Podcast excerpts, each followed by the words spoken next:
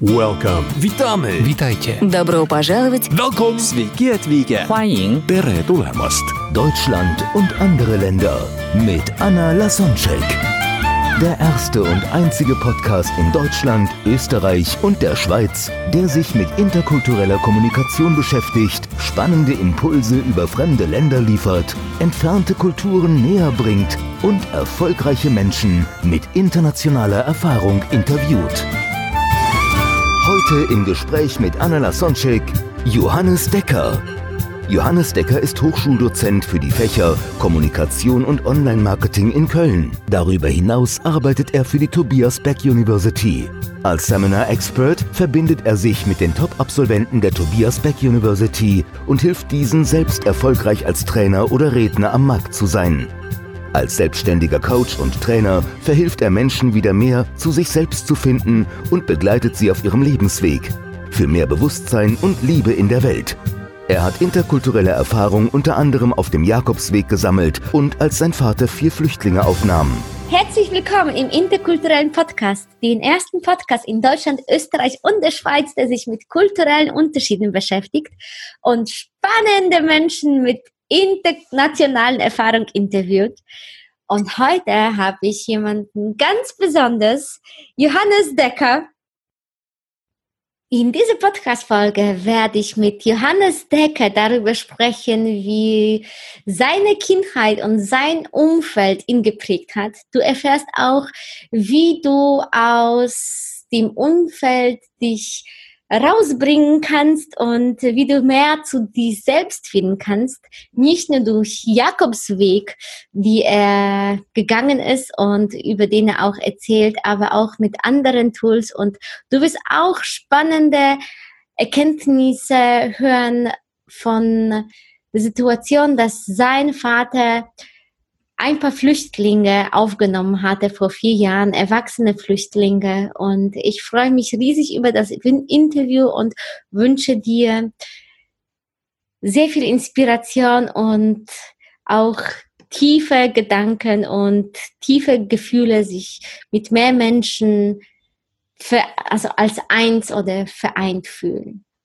wir haben uns äh, über Tobias Beck kennengelernt. Johannes, du hattest mich angerufen, um äh, mich dann in ein Programm, Empfehlungsprogramm aufzunehmen. Ich war, glaube ich, am Anfang ziemlich skeptisch.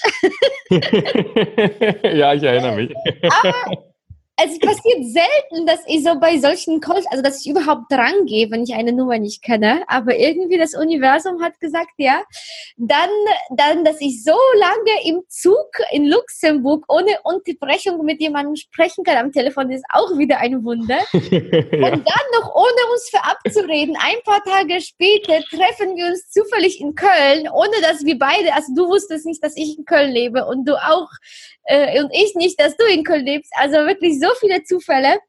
Und dann haben wir uns getroffen und uns so verquatscht, dass ich gesagt habe, wow, also das, was du erlebt hattest, das will ich auf jeden Fall in meinem Podcast äh, den Zuhörer weitergeben, weil so viele davon profitieren können. Also ich bin mir ziemlich sicher, wir werden heute darüber sprechen, wie äh, du dich von der Programmierung der Gesellschaft befreit hast, äh, wie dich, dein Umfeld, deine Familie, deine Kultur, das, was die über dich gesagt haben, geprägt haben.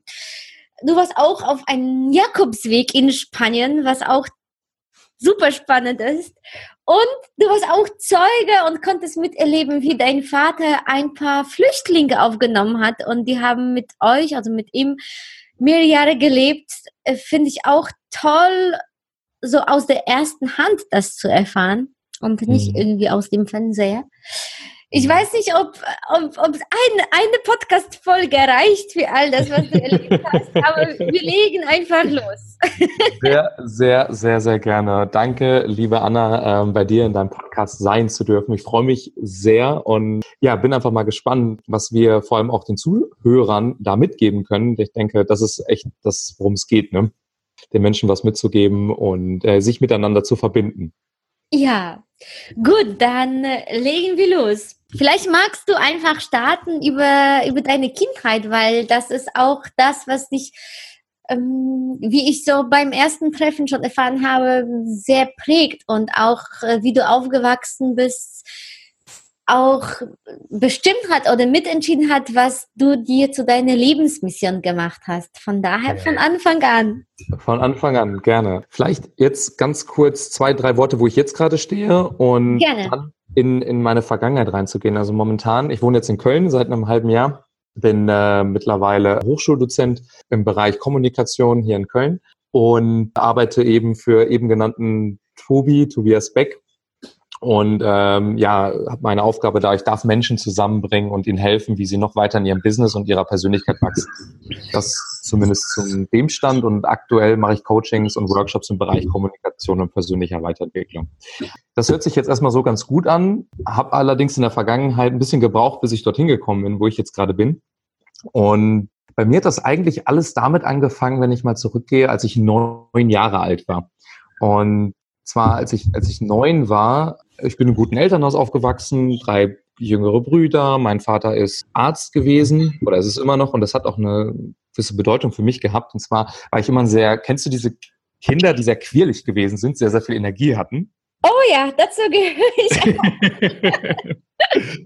und ja, genau, so, so könnt ihr mich vorstellen. Also ich bin überall rumgelaufen, war super neugierig, wollte immer mit Menschen in Beziehung treten und fand alles total immer spannend. Und ähm, ich weiß noch einen Tag in meinem Leben, da ist mein Vater mit mir mal aufs Land gefahren. Da hatten wir so, so ein kleines Apartment und dann haben wir ein Wochenende da verbracht. Und als wir da waren, kam mein Vater auf mich zu und hat mir so ein, wie soll ich das sagen, so, so, so, so kennst du diese Filmtabletten? Also so, ne, wo dann so ja. Tabletten drin sind. Mhm. Und da hat er mir dann. Bin ich eher prinzipiell dagegen, weil ich eher so, mm, ja, äh, dafür sorge, dass ich mich fit und gesund halte und vorbeuge. Es gibt irgendwie so ein Sprichwort, was sich reimt. Lieber vorbeugen als äh, heilen. Als, nein, das reimt sich nicht. Aber nee, das reimt sich nicht. Aber ich weiß, was du meinst. ja. Und vielleicht, genau. vielleicht reimen sich das in einer anderen Sprache. Kann sein, in meinem Kopf gerade sind sehr viele Sprachen, ja. Äh, wir haben, ja, wir haben ja noch ein bisschen Zeit, da können wir dann gleich nochmal eingehen, ob wir noch einen guten Reim finden. Also nichtsdestotrotz, also als mein Vater mir diese Tabletten gegeben hat, sagte er mir, Johannes, hier nimm diese Tabletten, die werden dir helfen. Und ich habe das damals überhaupt nicht verstanden, was er mir da gegeben hat. Und ich habe die einfach genommen, weil er so als Vater und Arzt so meine Vorbildfunktion damals war. Und dann war das ein Medikament, das heißt, einige kennen es vielleicht, Ritalin. Das ist so ein, so ein ähm, Medikament, was du nimmst, wenn du die Diagnose ADHS gestellt bekommen hast. Und das war die Diagnose, die ich damals gestellt bekommen habe. Das heißt, das ist äh, in heute, oder? Also so, ich glaube, vor 100 oder 200 Jahren ja. hat das Wort, glaube ich, nicht existiert, sondern es war natürlich, dass Kinder irgendwie lebendig sind. Aber gut. Ja, auch, ja, ja, aber ganz genau, wie du es sagst, ne, das, es gab schon immer Menschen, die einfach anders gedacht haben. Und dann hat irgendwann die Pharmaindustrie. Ja, oder einfach mehr Energie haben und irgendwie. Und ja, mega, ja das ist irgendwie, glaube ich, heutzutage, weil es nicht zu, zu dem Schulrahmen passt, weil in der Schule werden wir dazu erzogen, still zu sitzen. Und äh, ja. können wir unsere Energie gar nicht ausleben, was, was auch nicht überall auf der Welt so ist. Aber, aber sorry, ich finde das Thema so, so bewegend, dass ich da äh, jetzt wieder Wort an dich zurückgebe. Ähm, es, ist, es ist tatsächlich ein spannendes Thema. Das können wir gleich auch vielleicht gut als Überleitung nehmen. Und zwar hatte ich dann die Diagnose gestellt bekommen, ADHS, habe dann die Tabletten bekommen und ja, dann ging das auch in der Schule deutlich besser. Ich konnte mich besser fokussieren, was aber gleichzeitig dieses Medikament mit mir gemacht hat. Ich war, bin nicht mehr die gleiche Person gewesen, die ich eigentlich gewesen bin und habe, wie soll ich das sagen, habe mich irgendwie verändert dadurch. Das hat einen großen Einfluss auf mich gehabt und das hat eigentlich quasi Hast mein du das damals gemerkt als Kind? Ich habe es ich hab's gemerkt, ich habe es immer gemerkt, als ich es genommen habe. Und ich habe es vor allem durch meine Mitmenschen gemerkt. Also gerade so Schulkameraden, meine Freunde und meine Familie haben da manchmal gesagt, ah Johannes, jetzt nimm mal endlich deine Tabletten, damit du ruhiger bist. Und das immer von außen gespiegelt bekommen. Und ja, das war auf jeden Fall eine sehr, sehr, ich sag mal, eine Erfahrung, das ist auch der Grund, warum ich heute so da bin, wo ich jetzt gerade bin oder in die Richtung eingeschlagen habe. Ähm, nichtsdestotrotz, dann war ich, war ich neun Jahre alt, habe das dann genommen, durch die Schule ging es besser, dann kam ich dann irgendwann Abitur gemacht, das hat auch gut funktioniert und habe aber immer ein bisschen ähm, weiterhin gestruggelt mit meinem Leben, weil mein größtes Problem war damals tatsächlich Beziehungen zu Menschen einzugehen. Ne, also mich mit Menschen zu verbinden, da ich das nie wirklich gelernt habe, dadurch, dass ich durch die Tabletten immer so, ich sag mal, ruhig gestellt wurde, wenn du das nachvollziehen kannst. Und ja, das war, das war so mein Leben. Dann habe ich, das fand ich sehr spannend. Und dann habe ich aber immer danach gesucht, immer diesen Drang gehabt, wie kann ich, wie kann ich da rauskommen oder wie kann ich das besser machen? Und ähm, ich weiß noch ein, ein Erlebnis bei mir oder eine Zeit, ich habe dann während des Abiturs, das, dann, wir springen jetzt mal ein bisschen in der Zeit, da war ich dann so 17, 18, 19, habe ich Vollzeit für McDonalds gearbeitet, so als Nebenjob. Damals war das voll cool, weil äh, ich konnte meine ganze Energie, meine Kreativität, mein, mein, mein, meine Begeisterung für Menschen unglaublich gut dann einsetzen und habe einfach festgestellt, dass dieses Schulsystem bis dahin überhaupt nicht relevant war für mich, sondern dass ein Umfeld, wo Bewegung ist, wo Menschen sind, viel mehr zu meinem Sein passt und da, wo ich mich dann viel mehr entfalten konnte. Dann kam eins zum anderen und habe dann die Schule dann auch ähm, hingekriegt. Ich weiß noch, äh, schriftlich war es bei mir immer so eine Sache, da war ich immer so drei bis vier und mündlich immer eins bis zwei. Also reden, das hat immer gut funktioniert und alles mit Schreiben, das war nicht so meine Sache. Ja, und dann ist etwas passiert in meinem Leben, wo ich bis heute sehr, sehr dankbar für bin. Und zwar hat mein Vater irgendwann als, weiß ich nicht, als ich 20 war, ist auf mich zugekommen und hat gesagt, Johannes, ja, ich nehme wahr, dass du mit deinem Leben gerade so ein bisschen struggles, dass gerade so Beziehungen für dich ein Thema sind und hat mich dann an einen Coach oder damals eine Ergotherapeutin vermittelt. Und diese Frau habe ich dann äh, besucht, ähm, jeden Freitag über dreieinhalb Jahre lang, immer von 14 bis 16 Uhr. Wir haben Tee getrunken und Kekse gegessen und ja, das war super schön. Und in dieser Zeit habe ich angefangen, durch ihre Fragen über mich selbst nachzudenken und geguckt, wer bin ich eigentlich wirklich? Und ich habe in dieser Zeit verstanden, dass bis dahin meine Umwelt, mein Vater, meine Gesellschaft, ähm, meine Freunde und du kennst es auch, also alles externe Einflüsse, einen sehr, sehr großen Einfluss auf mein Sein und mein Weltbild hatten. Und in diesem Coaching-Prozess habe ich auf einmal angefangen, das zu hinterfragen. Habe angefangen, Bücher zu lesen, also zu, zu, deinem Glück, ab und zu brauchen wir jemanden von außen, der uns gerade nicht sagt, was richtig, was falsch ist, sondern durch Fragen uns selbst zum Nachdenken bringt.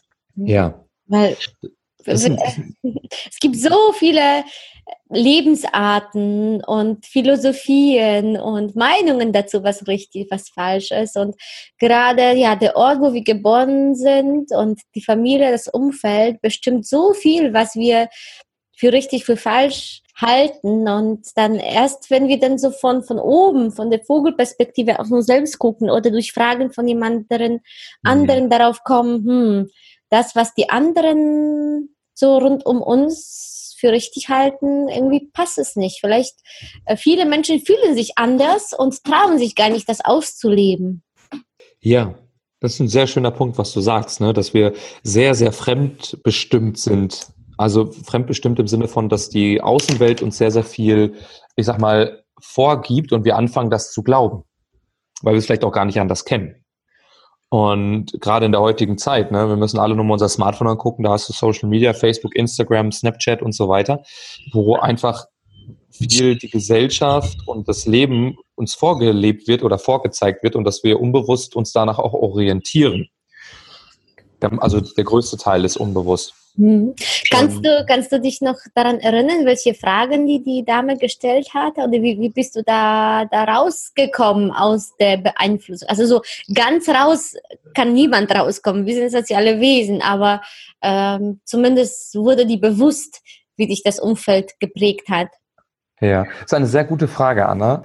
Ich glaube, ein ganz großer Moment war, der für mich in dem Prozess sehr geholfen hat. Und zwar ist äh, sie, also Andrea heißt sie, gibt es auch noch eine schöne Geschichte, später erzähle ich dir gleich, ähm, ist sie auf mich zugekommen, das war so nach einem halben Jahr, nachdem wir zusammengearbeitet haben, und sagte, Johannes, was hältst du denn von der Idee, einfach mal so deine Gedanken aufzuschreiben? Einfach mal das schriftlich festzuhalten.